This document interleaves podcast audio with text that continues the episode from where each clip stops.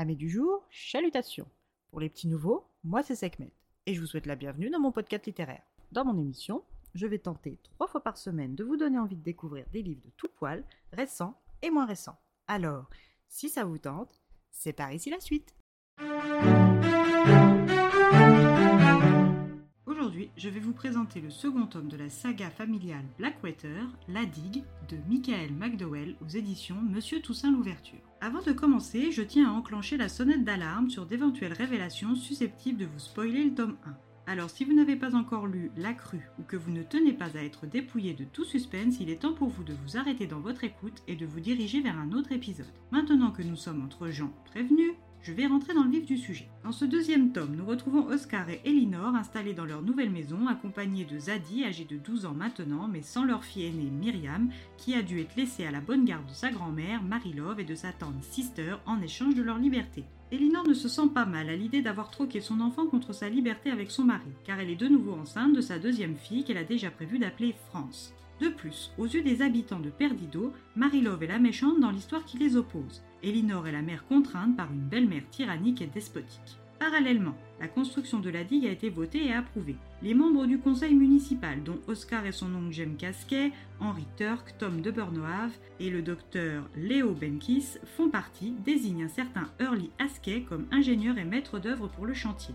Durant tout le processus de construction, du dessin à la conception, en passant par les repérages et l'établissement du budget, Marie-Love décide de loger Early. Et malgré ses manières jugées rustres par cette dernière, elle tient bon, pensant avant tout à blesser sa belle-fille ouvertement opposée à la construction d'une digue.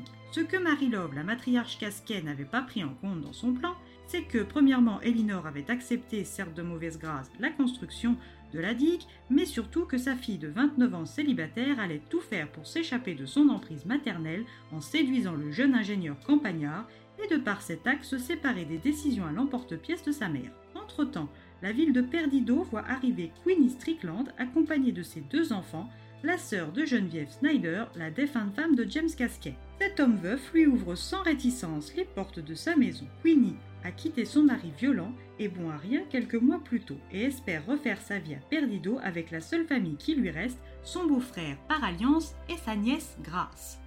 Très vite après son arrivée, elle se lie d'amitié avec Elinor, avec qui elle se découvre comme point commun l'aversion que Marie-Love leur voue. La tranquillité de Queenie est de courte durée lorsqu'une nuit elle se fait agresser puis violer par son mari ivre revenu lui taxer de l'argent qu'elle n'a pas. James prend sa défense et arrive à le faire chasser de la ville, mais de son agression, Queenie n'en ressortira pas intacte. En plus de la frayeur de le voir revenir, elle est tombée enceinte de ses affres. Queenie arrivera-t-elle à supporter cet enfant? Comment fera-t-elle pour l'élever sans moyens? Pourra-t-elle compter sur sa nouvelle famille et ville d'adoption pour l'aider? Marie-Love arrivera-t-elle à reprendre la mainmise sur son clan ou l'influence d'Elinor continuera-t-elle de la détrôner? Des questions qui trouvent des réponses par la lecture uniquement. Second tome d'une saga familiale comme on les aime, une sorte de Dallas ou de dynastie au fin fond des États-Unis avec une pointe de mystère et de surnaturel. Bref, un tome 2 qui en appelle forcément un tome 3. Et bien voilà, j'en ai fini pour aujourd'hui. J'espère que cet épisode vous aura plu et vous aura donné des nouvelles idées de lecture. Si vous souhaitez découvrir d'autres petits moments littéraires tout droit sortis de ma bibliothèque, je vous retrouve le mardi 21 février prochain pour un nouvel épisode. Si d'ici là je vous manque de trop, n'hésitez pas à me rejoindre sur mon compte Instagram, les lectures de Sekhmet. Il s'y passe tous les jours quelque chose. Sur ce, chalut les amis et à la prochaine!